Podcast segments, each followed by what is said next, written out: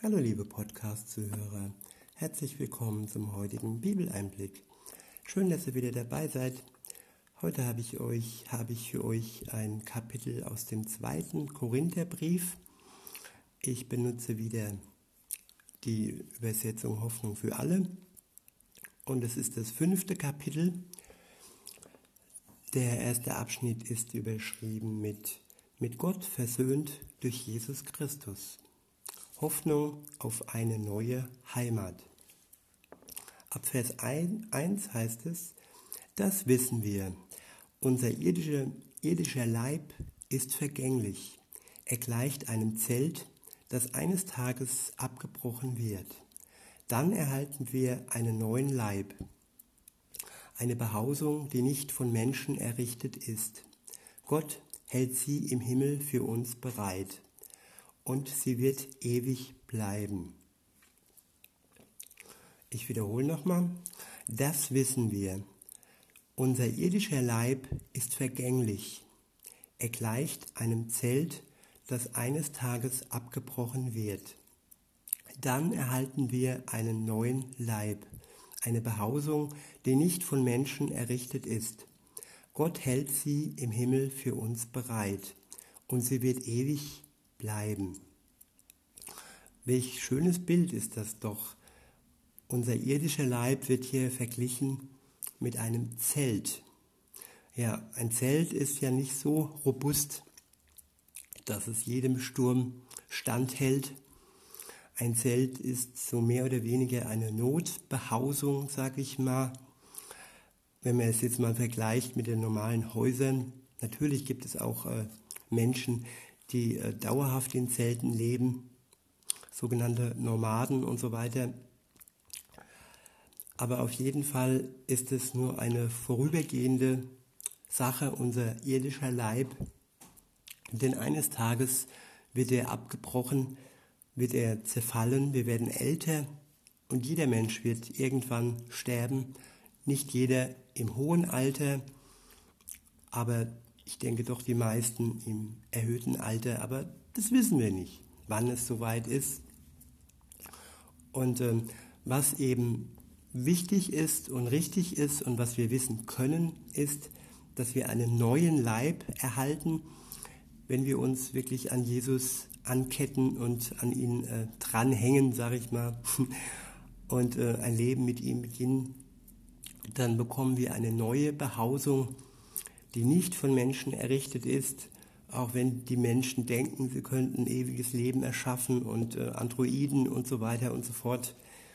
Trotz alledem ist diese neue Behausung um ein tausend Millionenfaches besser, da bin ich mir ganz sicher, weil sie eben nicht von Menschen errichtet ist, sondern von unserem Schöpfer, von Gott selbst, der sie im Himmel für uns bereithält. Und es wird wirklich eine ewige Behausung sein, die wirklich standhält.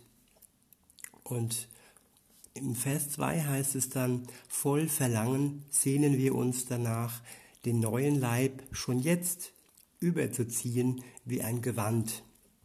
Ja, das sind die Wünsche und Sehnsüchte von den Menschen, die es nicht aushalten können und die irgendwie äh, ungeduldig sind ja, wenn man die, die jetzigen Geschehnisse sich anguckt, ja, da wünscht man sich schon, dass man immun ist und dass man einen Leib hätte, der wirklich allem standhält. Und ähm, ja, aber ich denke, da ist wirklich Geduld gefragt. Und äh, in Vers 3 heißt es dann, damit wir nicht nackt, sondern bekleidet sind, wenn wir unseren irdischen Körper ablegen müssen. Solange wir in diesem Körper leben, liegt eine schwere Last auf uns. Am liebsten wäre es uns, wenn wir nicht erst sterben müssten, um unseren neuen Körper anziehen, anziehen zu können. Wir möchten den neuen Körper einfach über den alten ziehen, damit alles Vergängliche vom Leben überwunden wird. Das sind Wünsche und ähm, ja, den neuen Körper einfach über den Alten ziehen und das Alte dann wirklich zu schützen, damit das Alte ähm, ja, damit das Vergängliche vom Leben überwunden wird. Das ist auch ein schöner Ausdruck. Das Vergängliche wird vom Leben überwunden. Und das tat Jesus ja durch, durch seine Tat am Kreuz. Er hat das Vergängliche durch das ewige Leben überwunden. Das ist ein Geschenk, das können wir annehmen. Es ist ein Erbe. Und dieses Erbe wird spätestens nach unserem Tod eingesetzt werden, dass das Vergängliche, das was vergangen ist, vom Leben überwunden wird. Und das ist eine Voraussicht, das ist eine Zusage, ähm, ja, da können wir auch jetzt schon von zehren, da können wir auch jetzt schon uns drauf freuen, dass das Vergängliche vom Leben überwunden wird. Ab Vers 5 heißt es dann, auf dieses neue Leben hat uns Gott vorbereitet, indem er uns als sicheren Pfand dafür schon jetzt seinen Geist gegeben hat. Ja, wir sind nicht ohne. Auch wenn, wenn wir den neuen Leib noch nicht haben, haben, können wir dennoch den Pfand annehmen. Und diesen Pfand bekommen wir auch dann, wenn wir ein Leben mit Gott beginnen, wenn wir das Alte hinter uns lassen wenn wir daran glauben, dass Jesus auferstanden ist und, und vorher für uns gestorben ist, und wenn wir das wirklich im Glauben annehmen, dann bekommen wir jetzt und heute auch schon diesen sicheren Pfand, den Geist von, von Gott, den er uns schenkt. In Vers 6 heißt es, deshalb sind wir jederzeit zuversichtlich, auch wenn wir in unserem irdischen Leib noch nicht bei Gott zu Hause sind. Diese Zuversicht kann uns auch niemand nehmen, auch wenn Panik geschürt wird. Die Zuversicht, ähm, die uns Gott schenkt, ist stärker wie jede Panik. Und auch das können wir wirklich äh, im Glauben empfangen und annehmen. In Vers 7 heißt es, unser Leben auf dieser Erde ist dadurch bestimmt, dass wir an ihn glauben und nicht, dass wir ihn sehen. Ich wiederhole, unser Leben auf dieser Erde ist dadurch bestimmt, dass wir an ihn glauben und nicht, dass wir ihn sehen. Aber wir rechnen damit fest, wir rechnen fest damit und würden am liebsten diesen Leib verlassen, um endlich zu Hause beim Herrn zu sein. Ganz gleich, ob wir nun daheim bei ihm sind oder noch auf dieser Erde leben, wir möchten ihn in jedem Fall tun, was Gott gefällt. Ich wiederhole nochmal, ganz gleich, ob wir nun daheim bei ihm sind oder doch auf dieser Erde oder doch noch auf dieser Erde leben, wir möchten in jedem Fall tun, was Gott gefällt. Denn einmal werden wir uns alle vor Christus als unseren Richter verantworten müssen. Dann wird jeder das bekommen, was er für sein Tun auf dieser Erde verdient hat, mag es gut oder schlecht gewesen sein.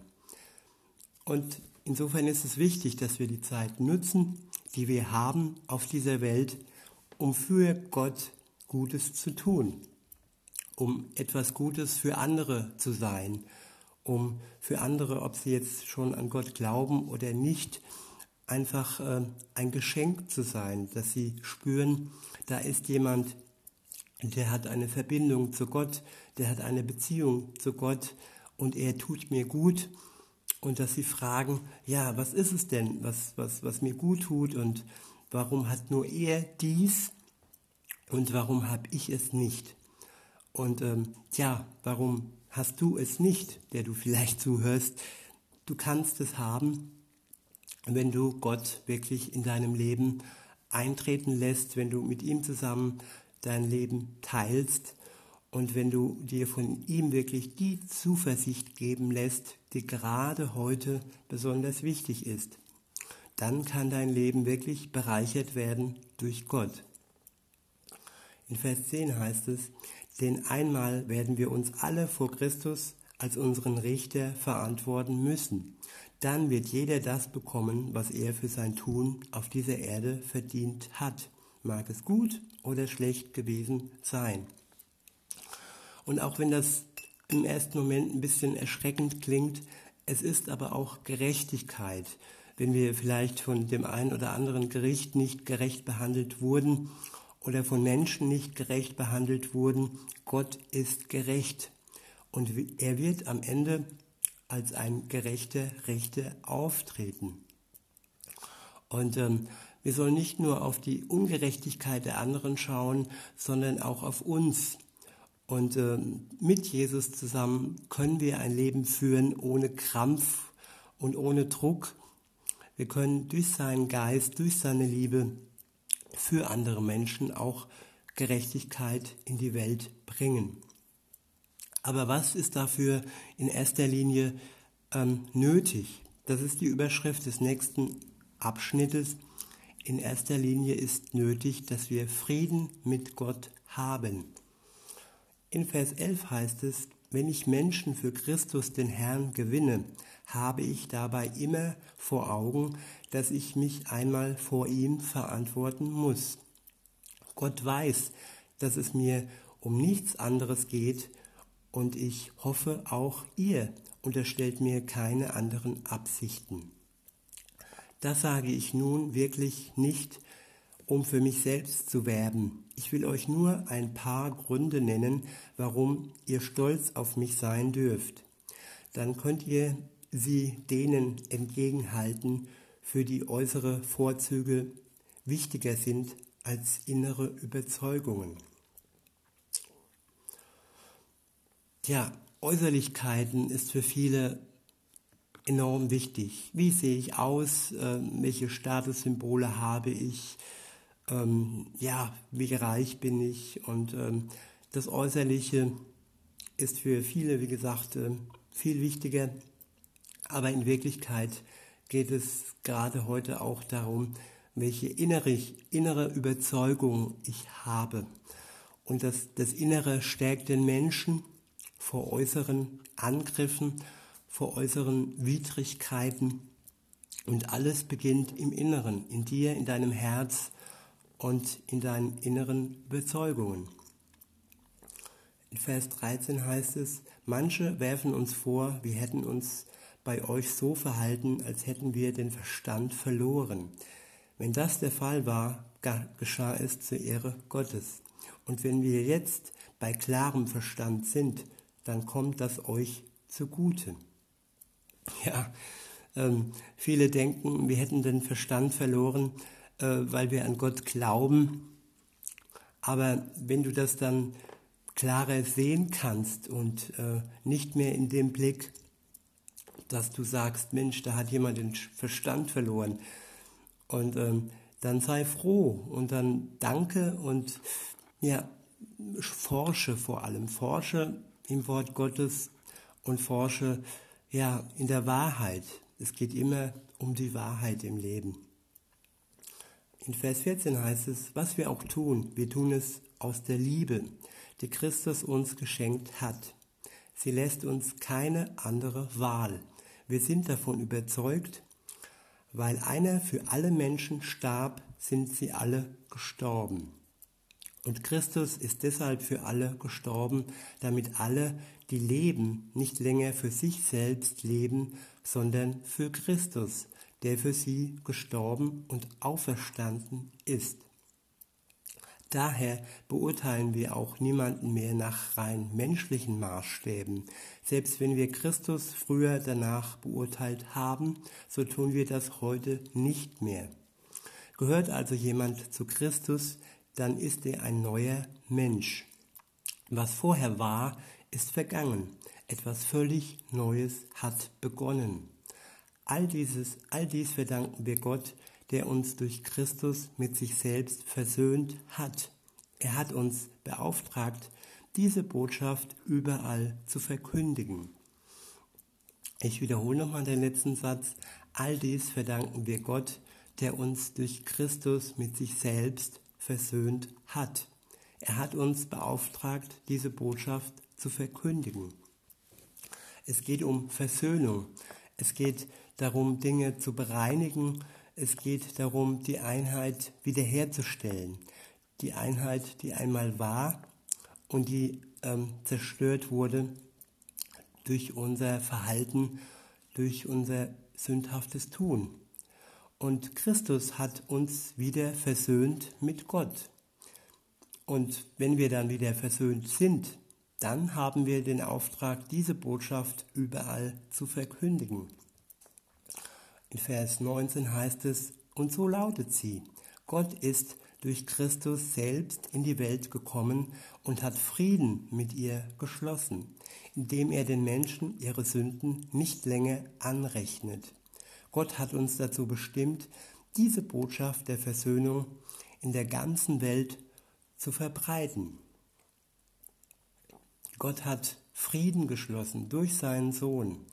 Und das ist doch die Kernbotschaft eigentlich. Und alles andere, was da vorgeschoben wird, ist eigentlich zweitrangig. Ähm, wichtig ist, Frieden mit Gott zu haben, dass jeder für sich persönlich weiß, ich habe Frieden mit Gott.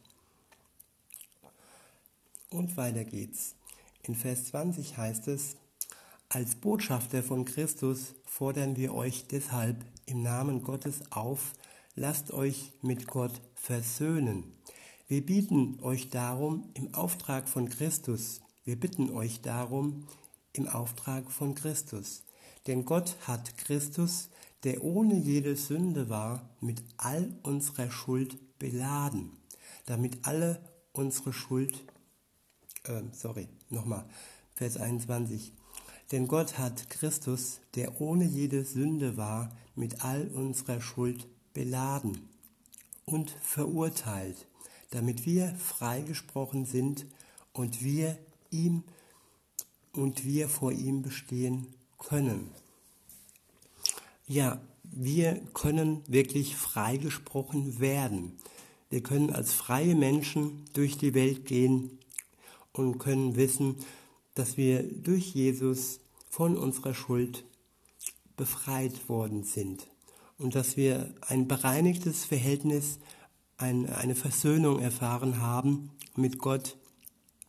Und dieses, dieses Geschenk kann uns wirklich frei machen und kann uns glücklicher machen, egal wie die, die Umstände, egal wie die Verhältnisse in, in der Welt sind im Moment. Das sind innere Prozesse, die dich wirklich stärken können und die dir wirklich äh, das Glück schenken können, was im Moment nötig ist.